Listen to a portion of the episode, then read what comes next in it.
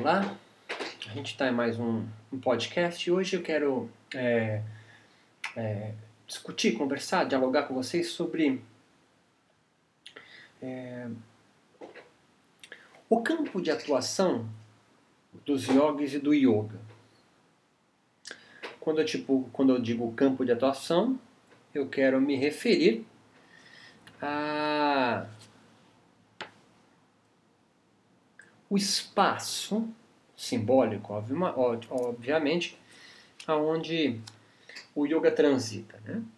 Então, rapidamente, eu sei que você já ouviu, você vai ouvir isso aqui rápido, mais de uma vez, mas é rápido.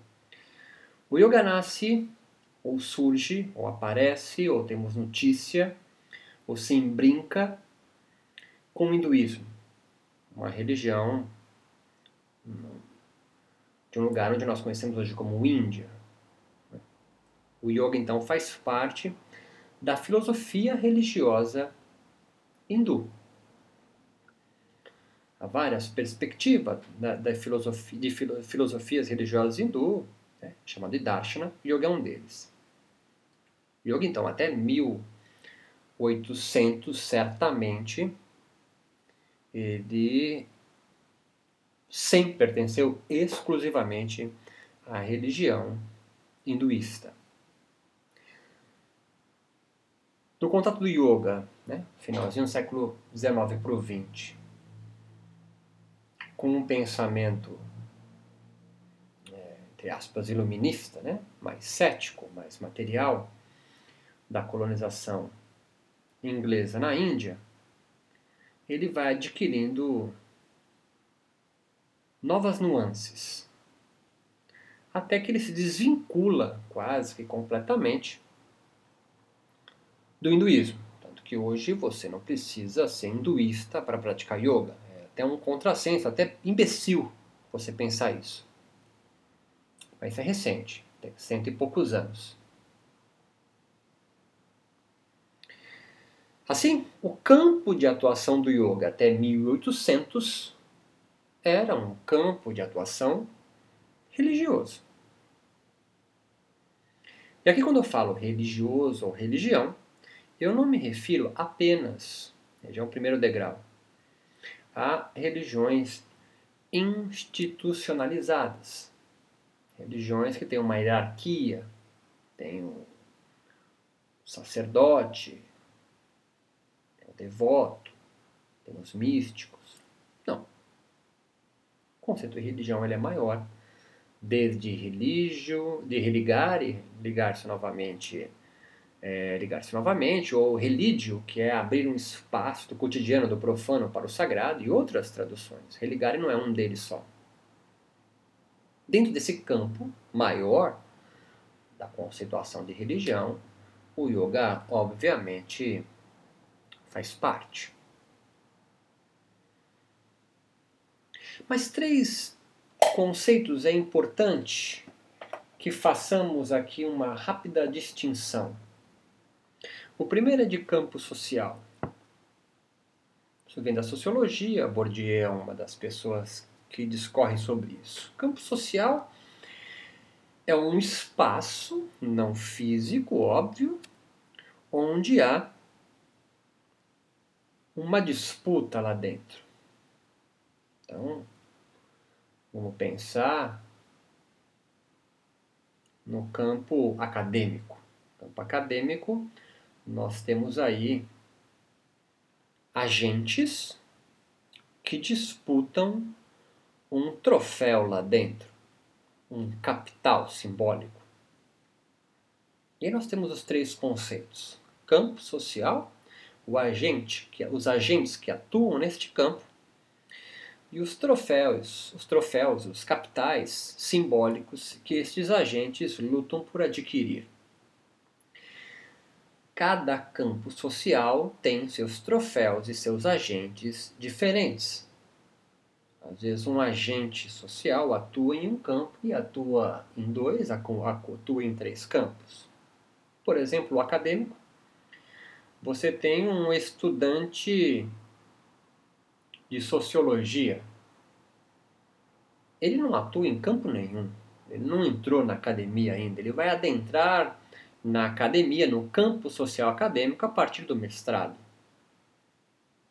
Ele, então, como estudante de sociologia, está excluído deste campo social.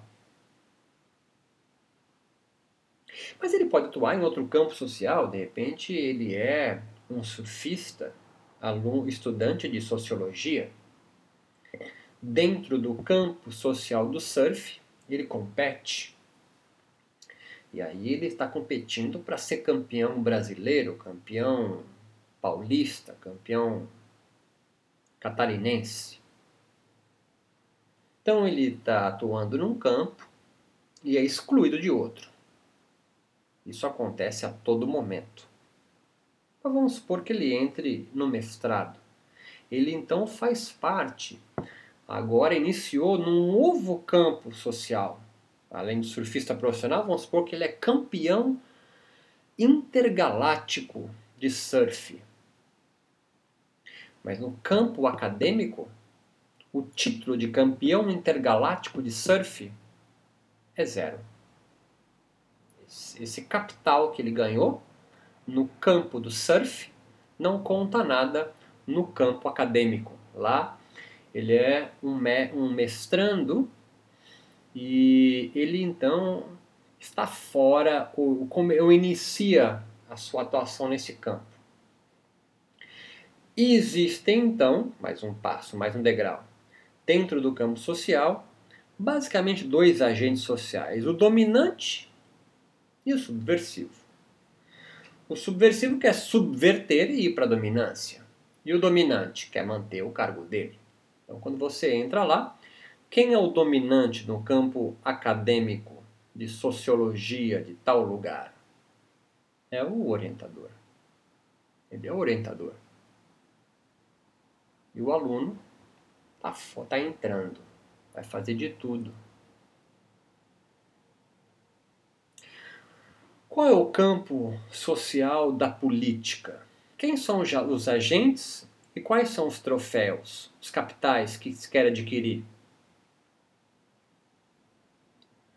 O campo social político, os agentes são os políticos vereadores, deputados, governadores, prefeitos, presidentes da República.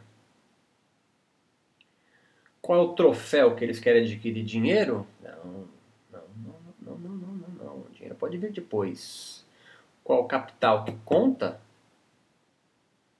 É o cargo que ele ocupa. Você pode ser um cobrador de ônibus, não desmerecendo a profissão mas você se elege vereador da sua cidade. Você adentra um novo campo social. Dentro do campo social da política, ele ao lado do governador do estado é menor. Ele é um agente social de menor hierarquia. Mas aquele cobrador, agora vereador, dentro do sindicato de cobradores de ônibus, onde ele trabalhou 50 anos, ah, ele ganhou um status maior. E não necessariamente está com dinheiro no bolso. Eu espero que você esteja me acompanhando no raciocínio devagarzinho. Há distinções sociais. E no campo econômico? No campo econômico aí o dinheiro é o capital. Quem tem mais, quem tem mais, se distingue troféu é claramente o dinheiro. Claramente o dinheiro. Claramente o dinheiro. Assim, eu, acadêmico, que estou estudando, por exemplo, para livre docência, ou para o pós-doutorado ou doutorado, minha filha de 12 anos, que é apaixonada por um grupo novo coreano, BTC, BCT, B não sei o que, Pergunta para mim. Tá estudando de novo, né? Você vai ganhar quanto quando você acabar esse curso? Eu falei, não ganho nada. Vou fazer meu pós-doutorado e não ganho nada, eu pago. Ela, ela que não está neste campo social, acadêmico, me perguntam para que, que você estuda tanto se você não vai ganhar nada. Ela, mais um degrau agora, hein? Ela que está fora deste campo social acadêmico, não sabe o valor do troféu pós-doutorado, doutorado, mestrado ou livre docência. Para ela não faz o menor sentido ficar dois, três, quatro anos estudando igual um louco, passando madrugada escrevendo, para não ganhar nada, apenas um pedaço de papel.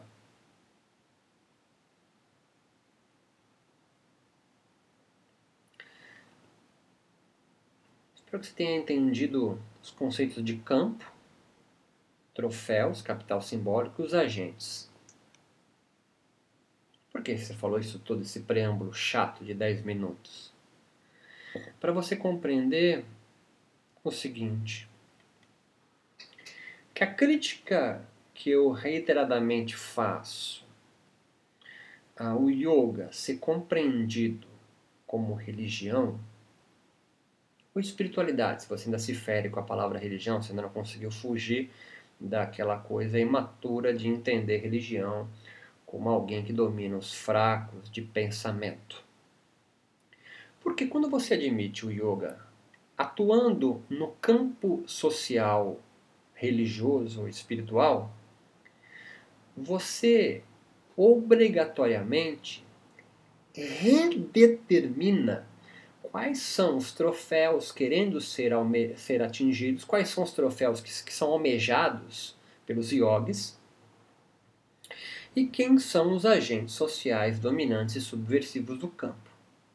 Se você pensa o yoga dentro do campo social econômico, o que cada yogi que atua nesse campo como agente, seja dominante, ou pretendente à dominância, ou subversivo, pretende é adquirir e acumular dinheiro.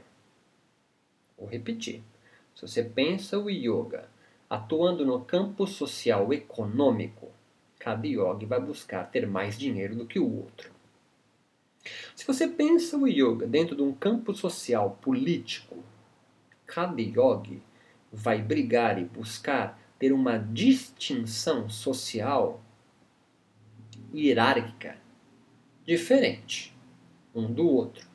Quem tem mais cordão branco de Brahmani, ou um nome iniciático, ou um mestre indiano, ganha mais, tem mais capital, está acima, ele é um dominante.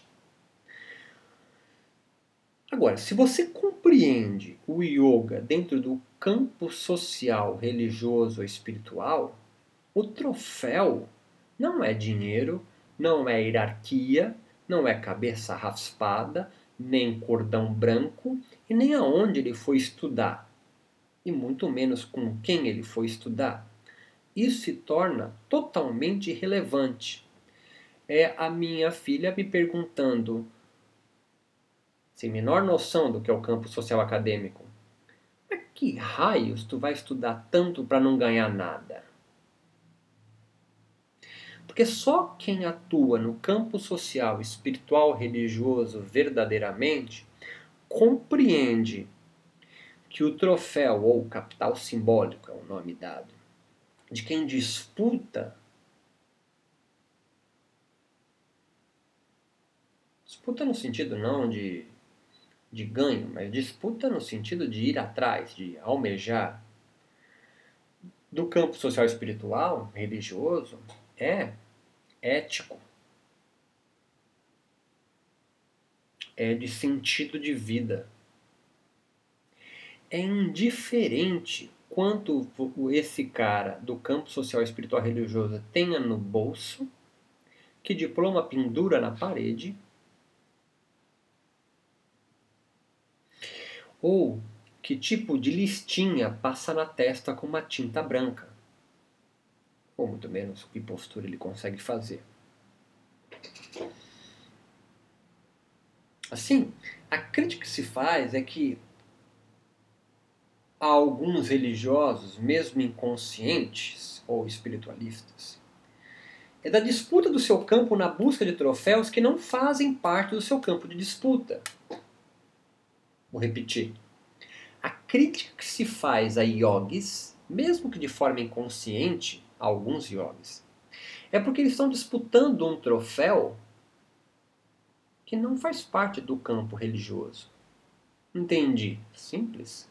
Quando se critica um yogi que cobra um curso de formação muito caro, ou um seu CD de divulgação de mantras, ou o livro que ele vende, ou o curso que ele dá, ou o workshop que ele ministra, muito caro, é porque você está falando assim, pô, na verdade você quer dizer o seguinte, pô, como é que você vai cobrar tão caro? Porque o troféu que você está almejando como alguém atu, atuante no campo social, religioso, espiritual e yógico, não é medido por dinheiro, mas é medido por ética que você adquire na sua vida.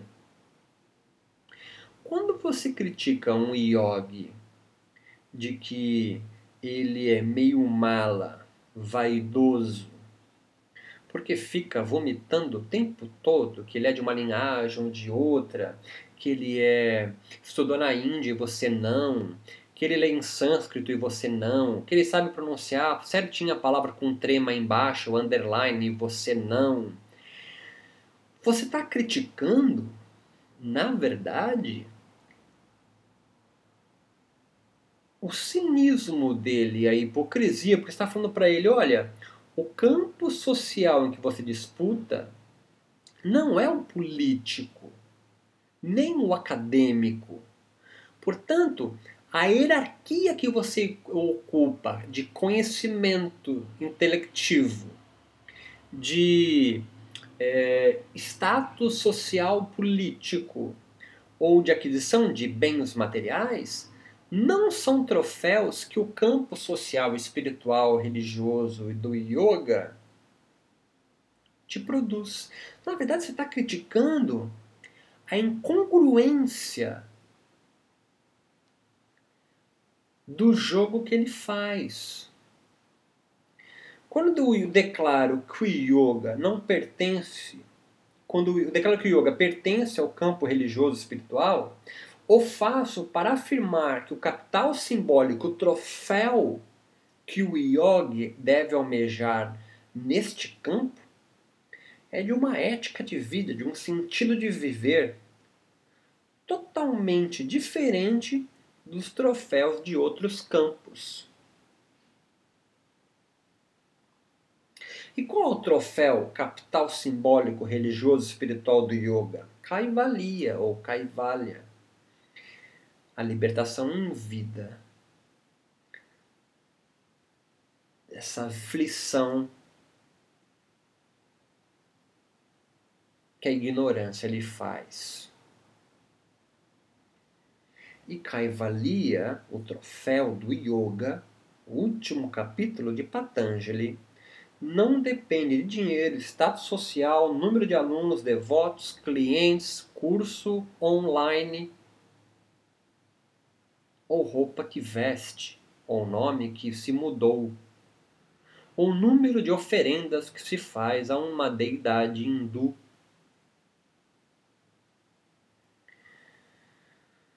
Campo social e espiritual do yoga, que existe o campo espiritual do cristão, que tem outros troféus, outros capitais, apesar que no final, se você for pensar quais são os troféus de campos sociais espirituais diferentes é o mesmo. Ah, mas a Igreja Católica, então, está pensando numa instituição religiosa que aí sim se confunde muito, mas estou falando de religião, sem nada depois, ela como substantivo. Compreende? religião católica, né? um adjetivo católico, de religião protestante, religião. Não, não, religião. O troféu desse campo religioso é uma ética de vida. As éticas não são as mesmas. A ética protestante, cristã, iógica, espírita, umbandista são éticas diferentes de viver e você só poderá julgar a ética de campos religiosos se você participar do jogo. você fora do jogo, um bandista como yogi não vai saber avaliar o dominante, subversivo, capital simbólico e a delimitação do campo social religioso da Umbanda, sendo yogi. Você precisa ser um bandista, viver a religião Umbanda para compreender os signos daquele campo. Assim, a maioria, é, é, diferente da maioria de outros campos sociais, do, da religião, na acepção da palavra, né, possui um troféu então subjetivo, parecido com o acadêmico, mas mais ainda sutil, porque o acadêmico ainda tem um pedaço de papel que você coloca na parede, que é o seu diploma de mestre, doutor, pós-doutor, livre docente. Apesar de ninguém andar com ele pendurado no, no pescoço. O principal capital simbólico da religião, que todos os verdadeiros yogis devem almejar, está em Kaivalya. Ou moksha, ou nirvana, sei lá para onde você vai. Mas a libertação em vida dessa imaturidade de se perceber sozinho no planeta. Seja pensando isso como uma alma imortal ou não, isso é irrelevante neste caso. Mas o principal troféu é manter-se humilde perante uma grandeza, você pode chamar isso de Deus, de manifesto, Brahma, sei lá, que a sua vida deve contemplar. Para um yogi barra religioso, barra espiritualista, sei lá o nome que você queira dar para você não ficar magoado, esclarecido, para um yogi esclarecido,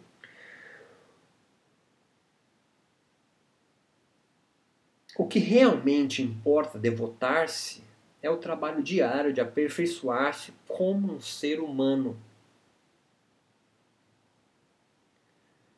As religiões, de uma forma geral, eu odeio fazer essas simplificações, almeja, nascem almejando criar seres humanos melhores. Ah, mas eu outra coisa pode fazer, outra coisa pode fazer também. A política também pensa em transformar seres humanos melhores.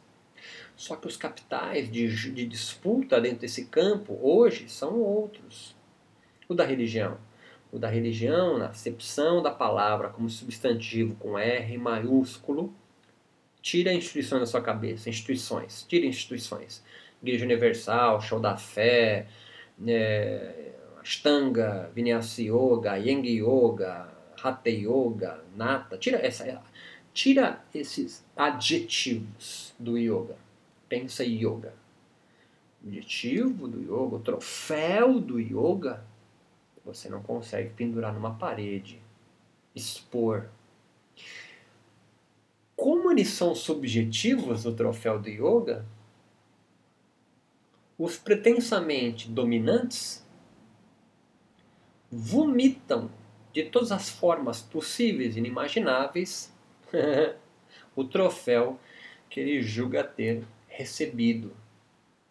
Seja com uma cor de manta diferente, açafrão, branco, um cordão transpassado no corpo, uma cabeça raspada, uma, linhas de passado na testa,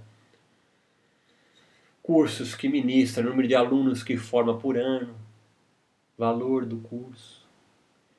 Assim, para passar régua e finalizar esse nosso pequeno bate-papo.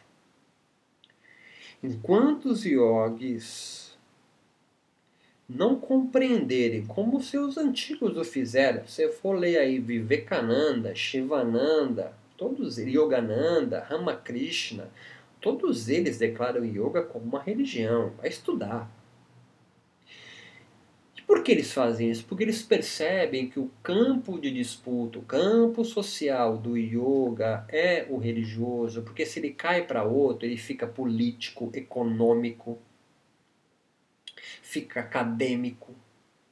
E o campo de disputa religioso almeja algo mais sutil. Claro, se cai nas mãos erradas, por ser realmente subjetivo, leva a dominação de outros. Claro que sim, claro que sim, claro que sim. Mas aí, meu amigo, até o, o marxismo caiu nessa. Compreende? Isso não é exclusivo de religião. Olha o que fizeram o que Marx e Engels pensaram na ex-União Soviética. E aí eu amarro com isso, não me faz descartar o socialismo como possibilidade política. Dessa forma, não é porque alguns homens transformaram a palavra de Jesus no Vaticano ou que alguns yogis transformaram as palavras de Patanjali, sei lá o nome que você queira dar, Shankara, num lugar de egoísmo, num lugar de vaidade, que eu devo desprezar o que eles pensaram. Compreende que eu quero chegar? Então, o yoga ele é maior que Patanjali, Shankara e ainda mais os que vieram depois deles. O yoga, como qualquer outra religião barra espiritualidade,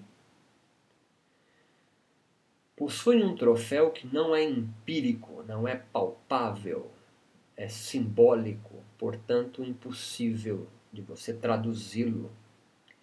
Mas você o vivencia, você o experiencia. E toda vez que você tenta transformá-lo por meio da linguagem em algo real, ele se desfaz. O ideal e o real se complementam mas ele é uma vivência totalmente sutil, subjetiva e particular. Assim, você, professor de yoga ou estudante de yoga, tenha claro a partir desse nosso pequeno bate-papo aqui qual é o campo social que tu está atuando hoje. Você, professor, só olhar. Você, aluno, praticante, Dá uma olhadinha, levanta um pouquinho essa cabeça. Olha em volta aí do círculo onde você transita, que campo social você disputa? É o econômico? Ou o que está sendo disputado à sua volta e você é totalmente inconsciente disso? É o, é o político? É o acadêmico? É o religioso? De onde você está? Vai para o religioso, vai para o espiritual. Esse é o campo social do yoga.